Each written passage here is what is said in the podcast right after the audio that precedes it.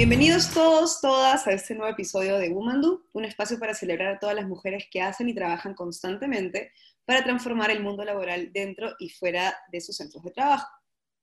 Les saludo una vez más, Gabriela Díaz, Head of Brand en Mandú, y por el mes de la madre y del día del trabajo, y aunque llegamos un poquito tarde, quisiéramos hablar sobre la compatibilidad o la incompatibilidad de las carreras laborales y la maternidad. De hecho, si pensamos un poquito en la maternidad y en las mujeres que están tratando de forjar una vida profesional, son diversas las barreras que encuentran las líderes y directivas peruanas en su desarrollo profesional y que definitivamente incrementan la desigualdad de género.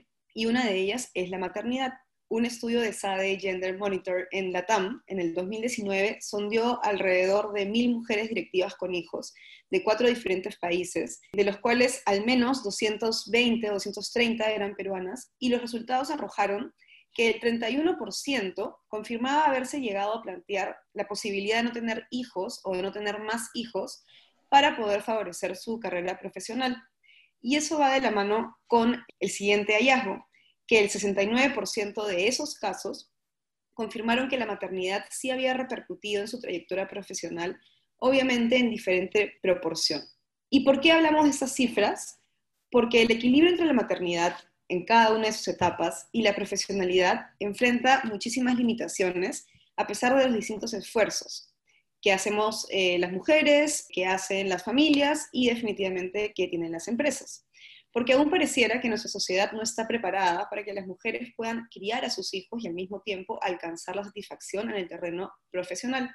Por eso en este episodio conversaremos con tres madres y profesionales que están comenzando a construir caminos para las futuras generaciones de madres, para aquellas que lo deseen, obviamente. También queremos conversar y entender cuál es el rol de las empresas y qué estrategias de conciliación creen que permitirán la auténtica realización de ambos roles de la mujer.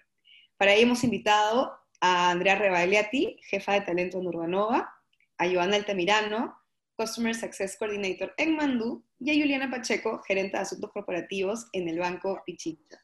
Entonces, nada, bienvenidas chicas a este tercer episodio de Womandú. Gracias, Gabriela. Gracias, Gabriela, por la, por la invitación. Súper contenta de, de acompañarlos. buenos días con todas. En verdad, nada, agradecer por, por este espacio para que nos podamos ver con otro enfoque al talento femenino y para poder romper con, con, los prejuicios de la carrera laboral de una madre. Entonces, gracias por eso. Buenazo. Eh, nada, entonces comencemos con lo primero. Y eso es algo que en realidad con muchas amigas madres lo he conversado. Yo personalmente no soy madre todavía, pero me parece importante eh, romper con ese mito, ¿no? Si el desempeño o el rendimiento de una colaboradora madre disminuye o se ve afectado al convertirse una en mamá, ¿no? En el caso de ustedes, ¿cuál fue su experiencia, ¿no? Y cuál es su, su opinión al respecto. Yo podría contarles un poquito lo, que me pasó al inicio cuando volví después de la licencia de maternidad. Eh, yo vengo trabajando en la banca hace bastantes años, más de probablemente 15 años ya, y el ritmo en general en el mundo corporativo es acelerado. En, la banca también, con todos los cambios, la banca tiene que estar adaptándose, adecuándose.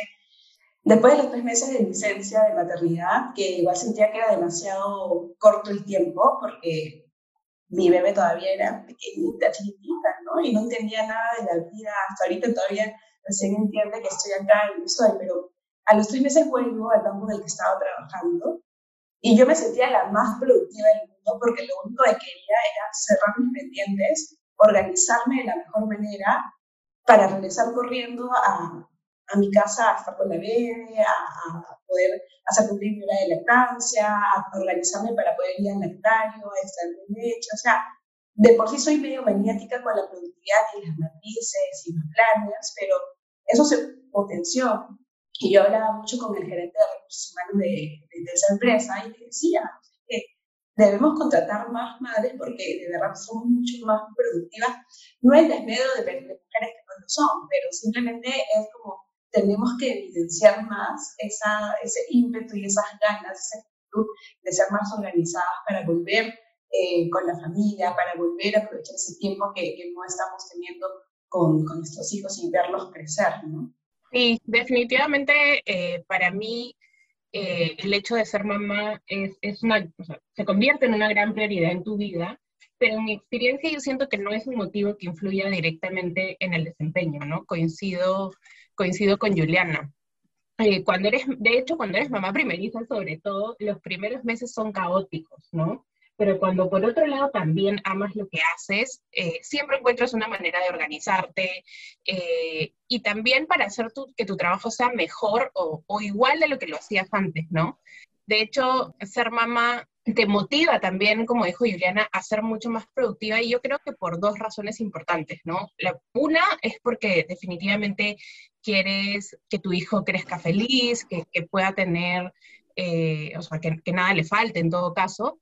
Y la otra es que definitivamente cuando estás trabajando no ves la hora de terminar tus tareas diarias para poder dedicarte a tu bebé, ya sea si estás ahora en la casa o si estás en, en la oficina más aún, ¿no? Quieres terminar todo todos tus objetivos o tus áreas para regresar y poder verlo. Entonces, coincido con Yolena totalmente en que no te convierte en una colaboradora eh, que no sea productiva o que disminuya su desempeño. Sí, ahí totalmente coincido con ambas. Creo que, de hecho, este viaje de la maternidad es continuo, es un, es un vaivén de sensaciones, pero sí, la organización es algo que básicamente te va a liberar para esa necesidad de estar al costado de tu hijo o de tu hija.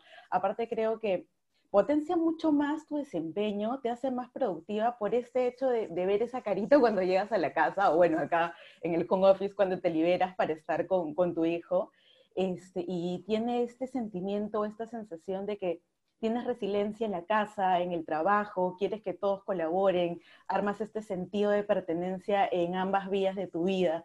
Entonces, sí, definitivamente creo que el tema de, ser mamá potencia eh, más que nada tu desempeño, te hace mucho más productiva.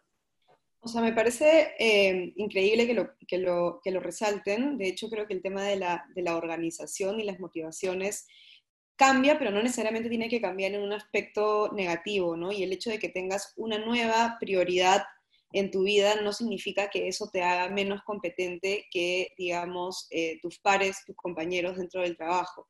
De hecho, lo comentaba porque en algunos casos hay mujeres que perciben ese sesgo eh, negativo hacia la maternidad porque la gente las pueda considerar estar un poco más distraídas o porque obviamente como son prioridades distintas, ¿no? El hecho de no sé, recibir una llamada en la mitad de la, chamba, atender eh, la necesidad del momento, este, porque pasó algo con tu hijo mientras lo dejabas en, tu casa, ¿no? Y en realidad ese tipo de, prejuicios, ¿no? De misunderstandings, creo que finalmente terminan por afectar a aquellas mujeres que de repente no se sienten tan empoderadas todavía con su rol maternal y su rol profesional y que muchas veces pueden verse perjudicadas por esa falsa percepción dentro de su lugar de trabajo, ¿no?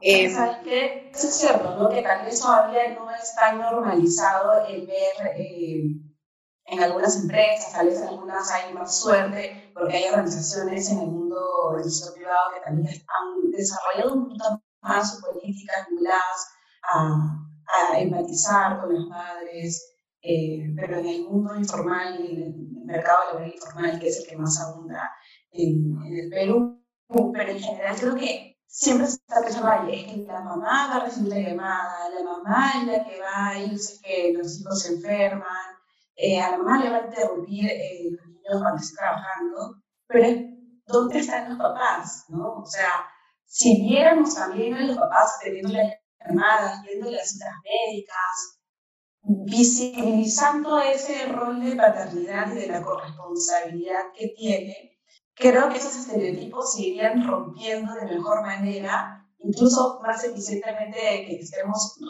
repitiendo el mensaje, ¿no? Sí, puedo tener una llamada y, puedo, volver a continuar mi trabajo, ¿no? Pasa en la vida de cualquier persona cuando te llama alguien. Eh, a una médica, como lo puede hacer una persona por su papá, por sus hermanos, es exactamente, o algo similar, ¿no? Pero creo que si, si empezamos también a, abrir otros espacios de conversación donde hablamos sobre la paternidad y cómo se sientan también los padres eh, en ese rol o qué, está pasando, que nos está dando ese rol, y verlos también a ellos, ya no sería tanto este prejuicio, uy, no, que contratar a una mujer, que va a ser mamá, tal vez es costoso. Entonces, ahí hay, hay, un tema también de normalización solamente por asumir que, que la crianza está, estrictamente vinculada exclusivamente a la mamá.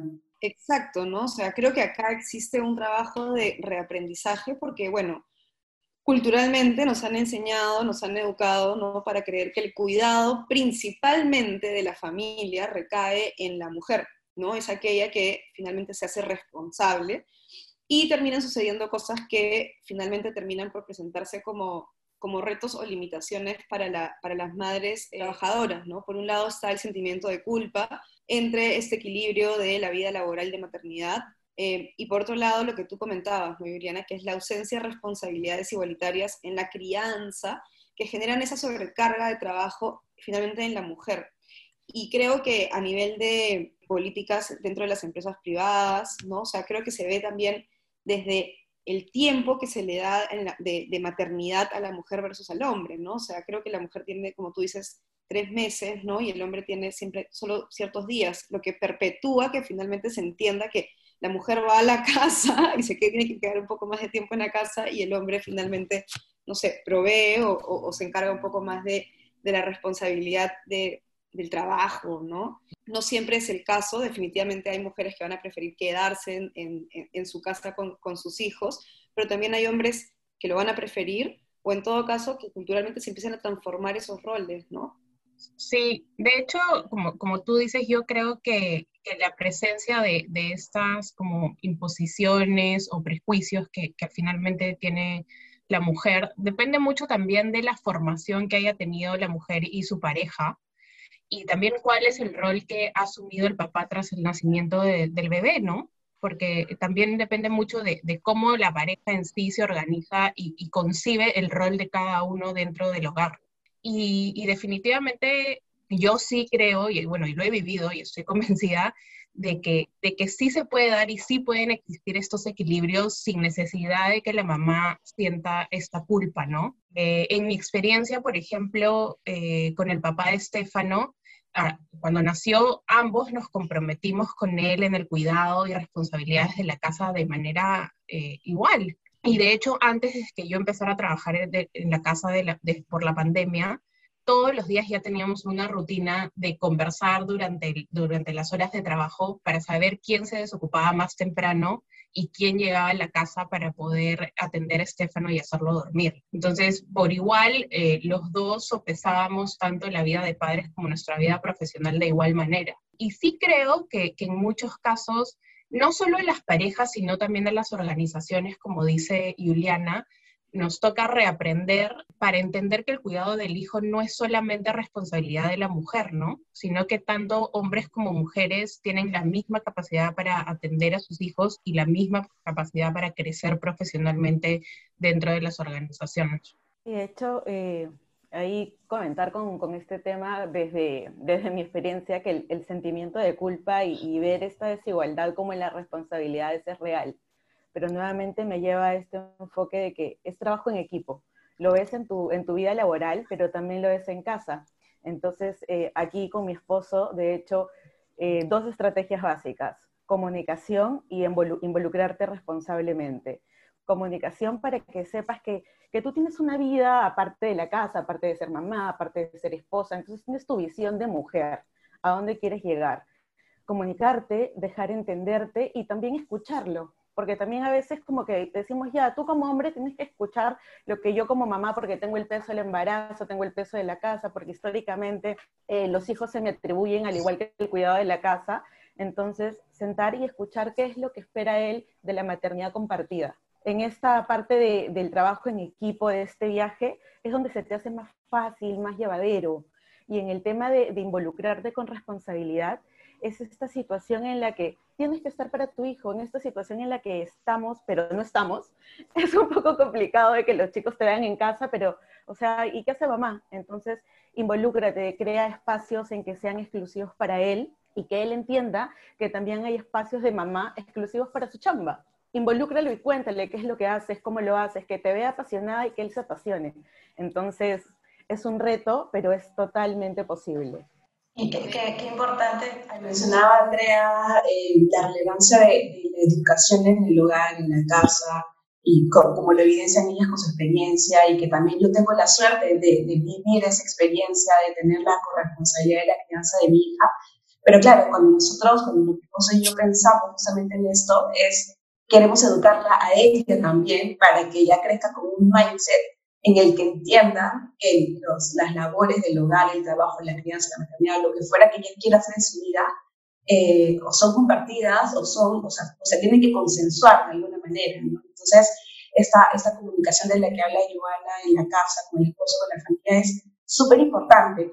A mí, a mí me pasó que, que, en la empresa donde trabajo actualmente hicimos un taller, hacemos constantemente talleres sobre sesgos inconscientes, sobre estereotipos, capacitamos a los líderes en esos temas, y la cantidad de dudas y consultas que surgen eh, te hace pensar que no hay espacios para hablar de estos temas, ¿no? Y una pregunta que hicieron es, oye, pero ¿tú crees que con esos talleres podamos llegar a, aquellas personas, a aquellos colaboradores que no han tenido una educación de equidad, de igualdad, y a través de esos talleres, capacitaciones, podremos cambiar esa mentalidad? Y yo, yo particularmente creo que sí, no con el taller, no con una serie de talleres, sino con una serie de condiciones, de políticas, de crear el ambiente, de conversar, de abrir la conversación, de, dar las condiciones necesarias para que las personas vean que hay no sé si otra normalidad o vean que hay una forma de ver las cosas en la que hay eh, equidad, ¿no? Entonces, es muy importante el tema de la educación en casa. Eso facilita y ayer el trabajo para las siguientes generaciones y, me encanta escuchar a Joana y a Andrea eh, por saber que, que, estamos avanzando en eso y quienes nos escuchen ojalá que también lo, lo apliquen, investiguen, consulten, pero no es que sea una causa perdida, ¿no? No es que sea una causa perdida, igual quienes no tuvieron la oportunidad de tener este tipo de educación o, o, costumbres o ejemplos en casa, tienen la chance de desaprender también y aprender esta, esta, esta forma de ver eh, la sociedad de una manera más equitativa.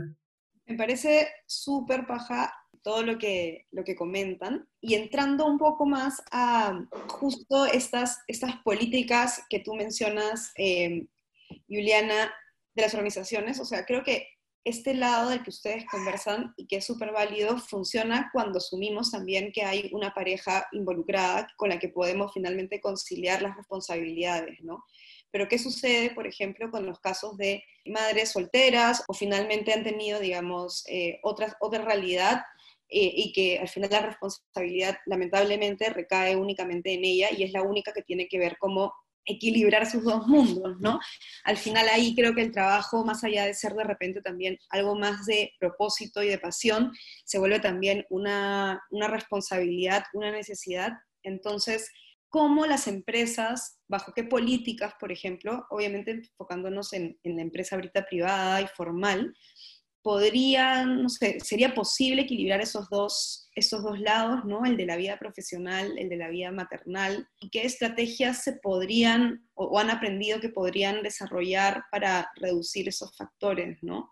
En mi opinión, eh, el primer año de vida de, tu hijo es más importante, ¿no? Y es donde más dedicación uno le tiene que otorgar sí creo que es posible, ¿no? O sea, hablando un poco, como tú dices, del sector privado, implementar estrategias o, programas que permitan y que ayuden a las mamás en este primer año de vida del hijo a dedicarle el tiempo que necesitan y también, obviamente, a poder seguir con su carrera profesional, ¿no? Hay muchas empresas que desde ya y desde hace un tiempo eh, otorgan este retorno flexible a las mamás, donde ya no tienes que de tu postnatal y trabajar ocho horas, sino gradualmente vas incorporándote para que ese cambio también no sea muy brusco tanto para el bebé como para la mamá, ¿no? Porque ese desapego de luego tres meses muchas veces choca un montón, ¿no? Sobre todo cuando antes el trabajo era presencial. Entonces sí creo que una medida de, que pueden adoptar las empresas de, hacer retornos flexibles durante el primer año de vida del hijo es importante. Y por otro lado, bajo las nuevas condiciones de trabajo y bajo este trabajo blended o, home office, creo que ya se puede eh, hacer y, tener una cultura no tanto de cumplimiento de horarios eh, específicos, sino una cultura flexible de cumplimiento de objetivos, ¿no? Donde simplemente la mamá o, la profesional cumpla con los objetivos o con los retos que tiene dentro de la organización sin tener que estar este, obligada a conectarse o asistir en un horario específico. No, me parece súper, súper eh, relevante esto de, la flexibilidad y enfocarse en, los objetivos, ¿no? Creo que al final eso permite eh, que cada uno, volviendo al tema de la organización, pueda destinar las horas que necesita, tanto para cumplir sus responsabilidades laborales como también para cumplir con sus responsabilidades eh, dentro de la, de la, maternidad, ¿no? Y acá creo que también quería hacer una pregunta siempre un poco controversial, pero al final, ¿quién tiene la última palabra? ¿no? ¿Las empresas o la maternidad? Porque, de hecho, pareciera que hay momentos en los que a veces las mujeres deben elegir entre seguir escalando posiciones laborales o dedicarse a la, crianza, ¿no? A veces, de repente, las oportunidades de ascenso se daban al merecimiento, ¿no? Ver quién está más comprometido, quién trabaja más horas, quién está proactivamente haciendo y dispuesto, ¿no? Es un tema mucho también de disponibilidad. Pero eso también creo que empieza no solo ya cuando estás trabajando, sino inclusive cuando estás postulando, ¿no? Todavía ha sucedido, un par de amigas me han comentado, que en sus entrevistas laborales, eh, porque somos eh, chicas de 30, 31 años, ¿no? que ya estamos, digamos, empezando a planificar nuestra vida también en, otro, en otros niveles, eh, les han hecho las preguntas de si tienen hijos, si, tenían, si planean tenerlo y en cuánto tiempo. ¿Ya? Y cuando me contaron esto, o sea, yo dije, ya, no puedo, creer, no puedo creerlo, porque al final creo que la desventaja empieza inclusive antes de empezar. Eh, no sé si a ustedes les ha sucedido, si conocen todavía casos, pero ¿cómo colaboramos o cómo construimos un mundo donde podamos erradicar esta, esta posición en la que una mujer que ya es madre o que, o que planea hacerlo empieza en desventaja su carrera laboral? Es fatal. Es que lo, que tú comentas, eh, yo también lo he escuchado en muchas amigas y yo he tenido la suerte de que no he, no he pasado ese tipo de entrevistas donde me han hecho esas preguntas y siempre cuando me lo cuentan yo me pongo a pensar qué respondería yo, cómo diría. Probablemente mi primera razón sería, muchas gracias, no quisiera trabajar en tu empresa, eh, pero no lo sé, porque va a depender mucho de la situación en la que esté la persona, ¿no? Eso sobre quién tiene la última palabra en la empresa, o la maternidad. Eh, yo podría decir que escuchando tantas historias yo me siento muy privilegiada de poder capaz tener la última palabra en una decisión de ese tipo, pero lamentablemente no, no es el caso de la mayoría, ¿no? ¿no? es el caso de la mayoría de personas.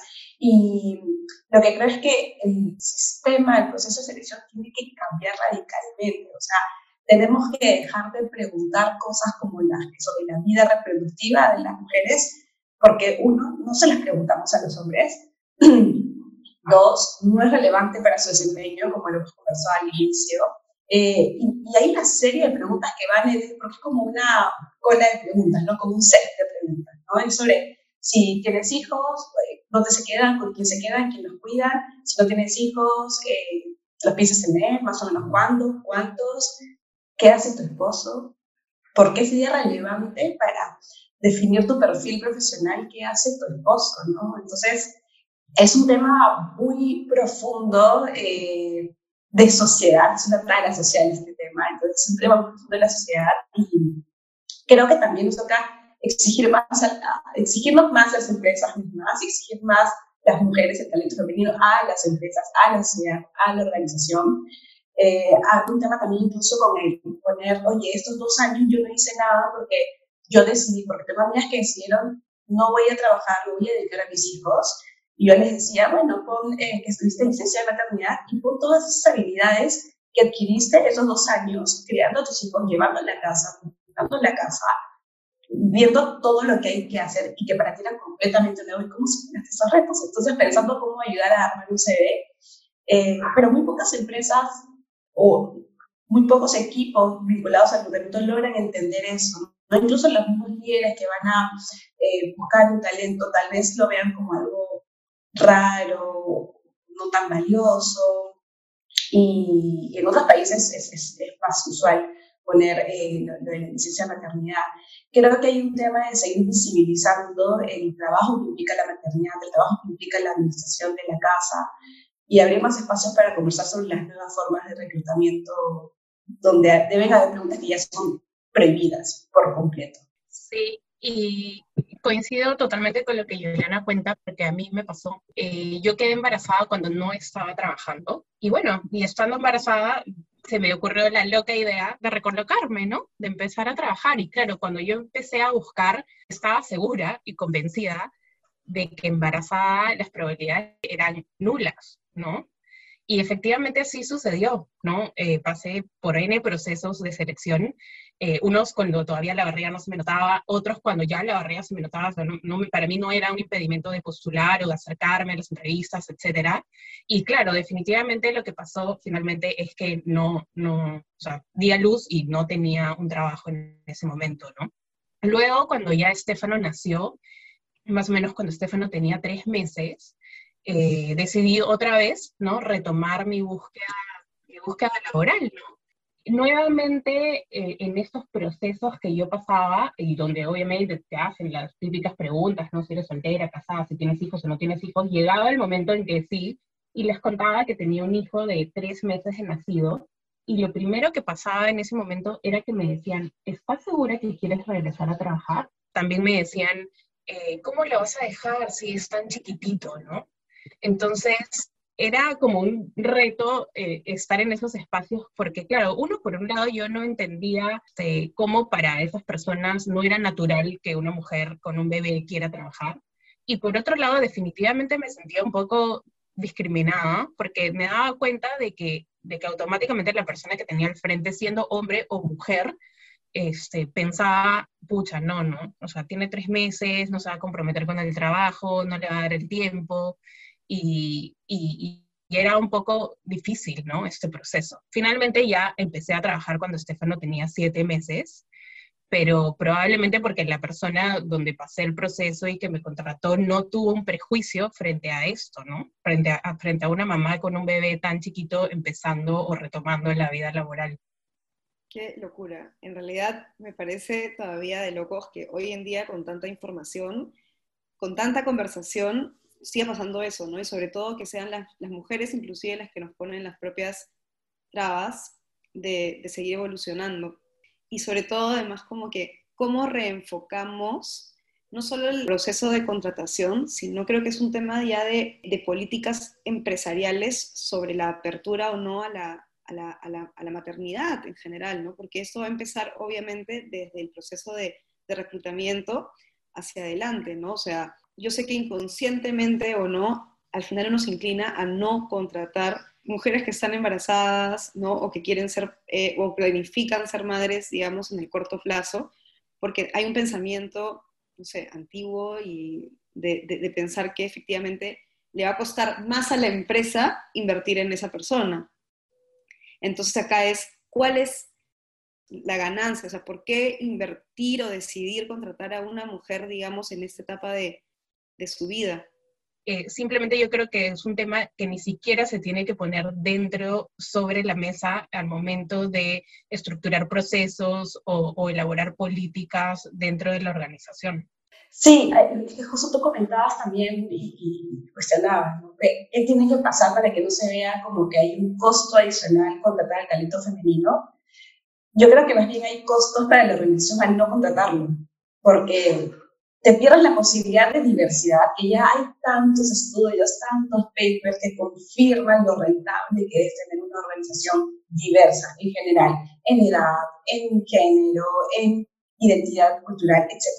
Por otro lado, que hay un montón de talentos, un montón de mujeres profesionales, técnicas sumamente capas. Entonces, los que hemos estado trabajando en temas de talento también nos damos cuenta, estamos perdiendo la posibilidad de contar con talento que puede contribuir a innovar de una manera diferente, el compromiso que hemos hablado al inicio y la organización que tenemos las, las madres, sobre todo primerizas, para planificarnos y dejar lo mejor de nosotras. Y, y creo que también si empezamos a ver la licencia eh, de maternidad y paternidad de una manera más equitativa, ya no se pensaría tanto en el costo de, ah, ya, pero va a estar fuera tres meses porque es mujer. Deberíamos empezar a ver, el hombre también podría tomar su licencia de paternidad partido un mes y medio, dos meses o los tres meses. Si eso fuera igual equitativo, ya no habría razón para pensar que contratar a una mujer es más costoso. Si empezamos a, a hablar de las nuevas masculinidades también, podríamos un poquito mover el otro lado de la balanza, donde los, los papás también eh, pueden hablar de la consulta médica de sus hijos y las empresas también, ah, bueno, sí, pues es que la mamá tiene este rol con la maternidad y el papá también. Entonces ya no hace esas comparaciones. Entonces creo que, que hay que equiparar un poco el, el tema de los beneficios para papás y mamás, hablar también de las nuevas masculinidades, la paternidad corresponsable, la maternidad corresponsable y seguir abriendo más espacios. Yo, yo de verdad siento que hay bastantes espacios sobre este tema, pero tenemos que seguir pensando dónde menos abrimos, dónde más los tenemos. yo le decía a mis amigas, cuando te hagan una pregunta de este tipo, con la mayor cordialidad de la vida, pregunta a la persona por qué es importante esa respuesta para la empresa de tu lado. Porque si empezamos nosotros a dejar que se normalice, va a, ser, va a pasar totalmente desapercibido todo el tiempo y nunca va a haber ese quiebre. Entonces tenemos que empezar de manera eh, muy, con, mucho diálogo, con mucha conversación, empezar a cuestionar esas cositas, ¿no? Hackear de a poquitos ese sistema que sigue perpetuando esos estereotipos. Lo que, lo que mencionan las dos, en verdad, eh, creo que es un tema ¿no? De, de, hackear desde adentro un poco ese, ese sistema y utilizar las mejores herramientas que uno tiene dentro de esa organización, ya sea el, el, puesto, sea, digamos, la apertura, la llegada que tenemos a las personas, para empezar a cuestionar y a reflexionar en conjunto, ¿no? Me quedo mucho con esto de esta pregunta que tú dices, o esa repregunta, ¿no? De por qué es importante para la empresa esa, esa respuesta, porque a veces yo misma también me, me lo hago, ¿no? O sea, realmente, ¿por qué es relevante finalmente? Bueno, acá hemos hablado un poco de esta disparidad de roles entre el hombre y la mujer, porque finalmente se le atribuye todo el sentido de la responsabilidad a la, a la mujer eh, y no al hombre, pero creo que también sucede que existe, no sé si es desigualdad, ¿no? Pero de repente es cierto sentido de competencia injusta entre las homólogas que no tienen hijos, ¿no? ¿Qué sucede? No cuando te enfrentas, digamos, a tener que demostrar que puedes frente a un par masculino, eh, ya sea desde la entrevista de trabajo o eh, en el resto de tu carrera profesional, pero también sucede que muchas veces trabajamos con mujeres, ¿no? Yo también trabajo con, con mujeres madres, yo no lo soy, y definitivamente yo tengo mucha más, eh, no sé, de repente a veces lo he tenido, sobre todo se veía más evidenciado cuando trabajábamos presencialmente, cuando te puedes quedar un tiempo más, ya sea proactivamente o porque, se, o porque se necesita, quién puede asistir de repente a una reunión, quién puede apoyar en lo que sea. O entonces, ¿cómo, ¿cómo de repente mitigar eso? ¿no? Porque al final creo que es, es, es, real, ¿no? Que una mujer de repente madre pueda sentirse en desventaja frente a una mujer que no lo es, simplemente por el hecho de que claramente las prioridades ya cambiaron. Para mí depende mucho de la, de la mamá, ¿no? En este caso, ¿no? Yo me pongo ahorita en el rol del ejemplo que acabas de dar, depende mucho de la seguridad que tenga la mamá respecto a su rol profesional, ¿no? Y a la entrega y al expertise, o cómo se sienta ella en su posición. Y por otro lado, depende mucho de la cultura y del estilo de liderazgo de la compañía, ¿no? Y de las cabezas que están ahí, porque si las cabezas llegan un momento a pensar, ah, mira, ella porque no tiene hijos tiene más oportunidades y ella porque sí tiene hijos no tiene oportunidades, ya es un problema de sesgo completamente y probablemente esa persona no tenga por qué estar en esa organización, ¿no? Y trabajar con personas que tienen esa mentalidad. Por eso digo, depende mucho de la propia persona y de la mamá de cómo se sienta en ese rol. Y por otro lado, del equilibrio que la mamá le quiera dar a su vida personal y profesional, ¿no? Porque efectivamente hay mamás que se sienten contentas trabajando o que trabajan porque hay una necesidad dentro del rol familiar de, de proveer pero su prioridad es la casa y los hijos. Y, se siente contenta con eso y no se va a sentir frustrada por decir, yo sí me tengo que ir temprano o yo no puedo quedarme a esta reunión y no le va a hacer ningún problema el, darse media vuelta y avanzar a su casa, ¿no? Pero por otro lado, hay mamás que eh, aman a sus hijos y que viven una vida plena familiar pero también por otro lado le dan un mayor peso a su crecimiento y vida profesional, ¿no? Y, son totalmente libres de decidir en ese momento, efectivamente, yo sí voy el fin de semana o yo sí me quedo hasta más tarde, porque han logrado encontrar el equilibrio de, del hogar con la persona que los acompaña o con la familia que los ayude, ¿no? Entonces, eh, yo lo pongo 100% en el lado de la persona o de la mamá. Y si definitivamente se da cuenta de que esta organización no está alineada a sus intereses o el estilo de liderazgo de la cultura, lo que uno tiene que hacer como mamá o como profesional es dar un paso al costado y buscar una organización donde sí sienta que, que se le apoya en ese sentido.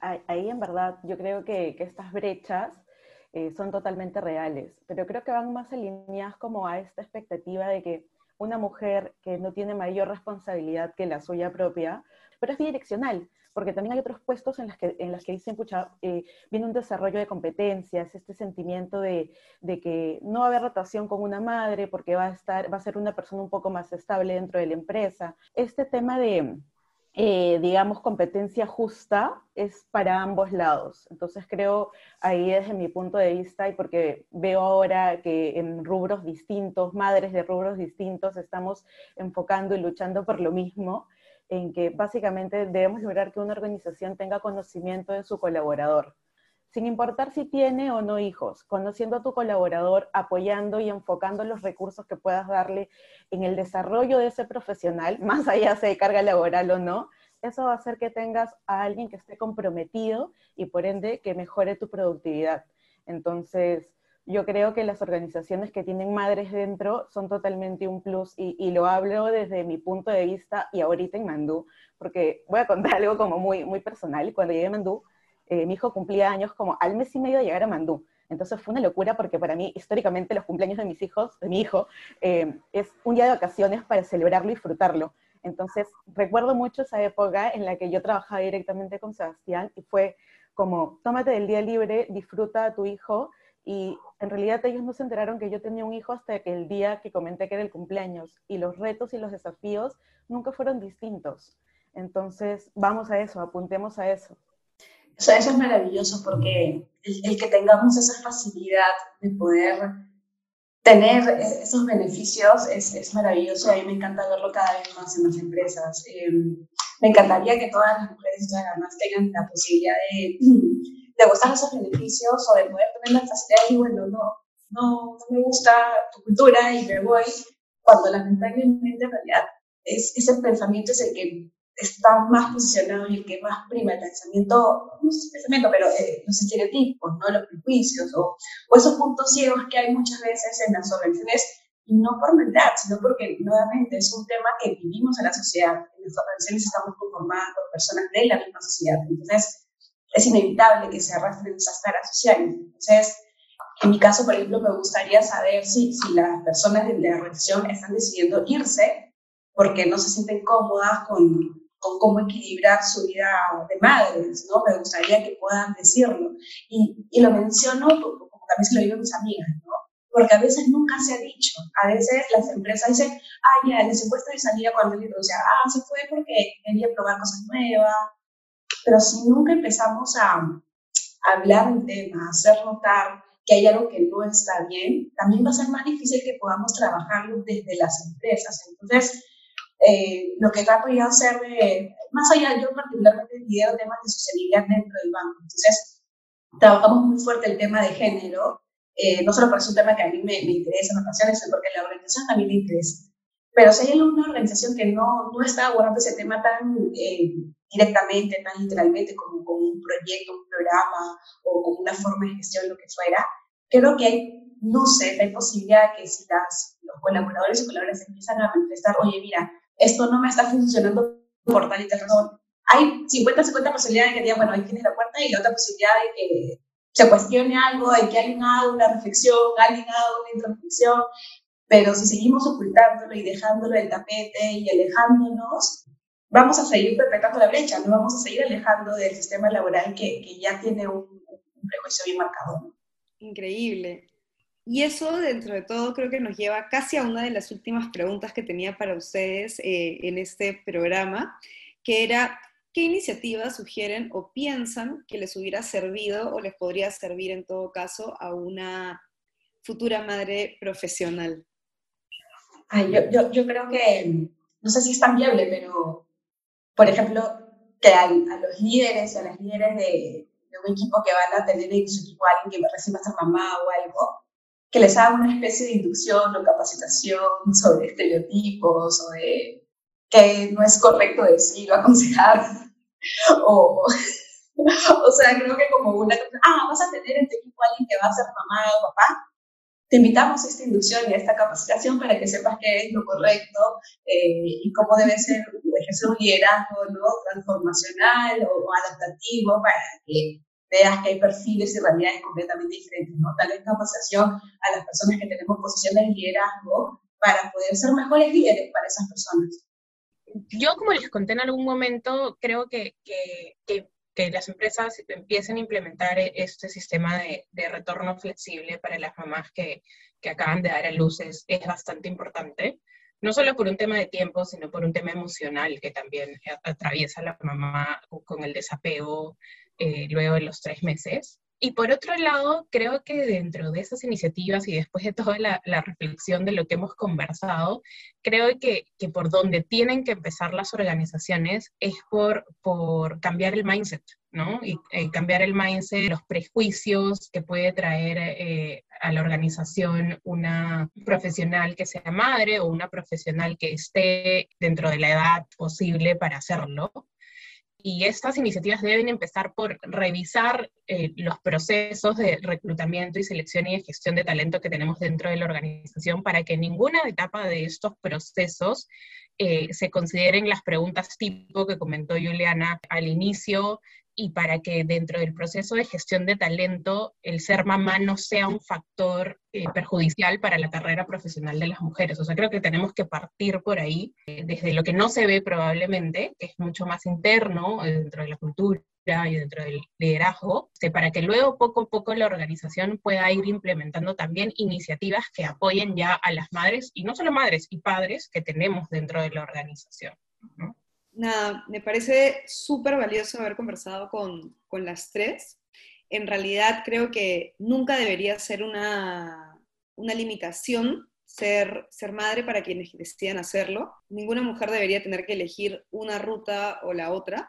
Si una mujer decide no ser madre e impulsar su carrera, está bien, pero que eso no sea una limitante frente a aquellas que, eh, mujeres que sí decidieron tenerlo, ¿no? Bien sabemos que las mujeres podemos, como ustedes bien lo han demostrado, pero las restricciones no deberían venir eh, por parte de la empresa en la que decidimos trabajar, ¿no? Y definitivamente un cambio de mindset es necesario, pero también, digamos, desde el ejemplo, ¿no? Para poder empezar a construir un mundo donde tengamos una mayor cantidad de mujeres eh, profesionales madres, necesitamos más mujeres profesionales madres que nos ayuden ¿no? a abrir y aperturar esos caminos, ¿no? Entonces, creo que las empresas que se aferran a la mentalidad tradicional se arriesgan a perder a sus mejores colaboradores. ¿no? Entonces creo que hay que seguir impulsando y aprovechando esos espacios para cuestionar los roles que le asignamos a las mujeres y cómo eso además termina por impactar en su vida profesional. ¿no? Creo que, como tú lo habías mencionado, Andrea, mucho depende también de, la personalidad ¿no? y la aceptación que una misma tiene con, consigo misma y con el rol que decida tener, pero muchas veces inclusive a pesar de tener todas las ganas, muchas veces nos vemos frenadas eh, ¿no? o limitadas por condicionantes externos que son los que tenemos que ir transformando. Entonces, nada, eh, no sé si ustedes quieren tener eh, o tengan una reflexión final para poder cerrar este maravilloso capítulo de Woman. Nada, solamente agregar que el tema de la, la crianza en general no es un tema aislado individual, es un tema de comunidad las sociedades más avanzadas ven precisamente la, la, crianza, la maternidad como una oportunidad para vivir en comunidad, y tener una red de soporte, eh, porque al final estamos creando a los futuros ciudadanos del país que, que van a contribuir. Eh, empezar a verlo así, ¿no? ¿no? empezar a verlo desde un punto de vista, ah, bueno, el que quiere ser padre o madre, su propia responsabilidad, ya vean, es un tema de interés comunitario me llevo a esto último que tú comentaste, Gabriela, que las que somos mamás, mujeres, profesionales, tenemos la tarea de seguir abriendo el camino a, a, las siguientes generaciones de mujeres profesionales. Y bueno, creo que es un trabajo de equipo. Muchísimas gracias a ustedes, chicas, en verdad, lo máximo. Por esta vez nos hemos quedado sin tiempo, pero sigamos impulsando desde nuestros espacios lo que podemos y obviamente las invito a ustedes y a todos los demás a seguir nuestros próximos episodios de Woman Do y a seguir nuestras redes sociales que son woman.do en Instagram. Este es un espacio, por así decirlo, auspiciado por Mandú. Y seguimos con el mismo propósito, ¿no? Ayudar a diseñar un mundo donde trabajar bien sea posible para, para todos. Así que nada, un gusto, muchísimas gracias chicos y nada, que tengan una gran semana.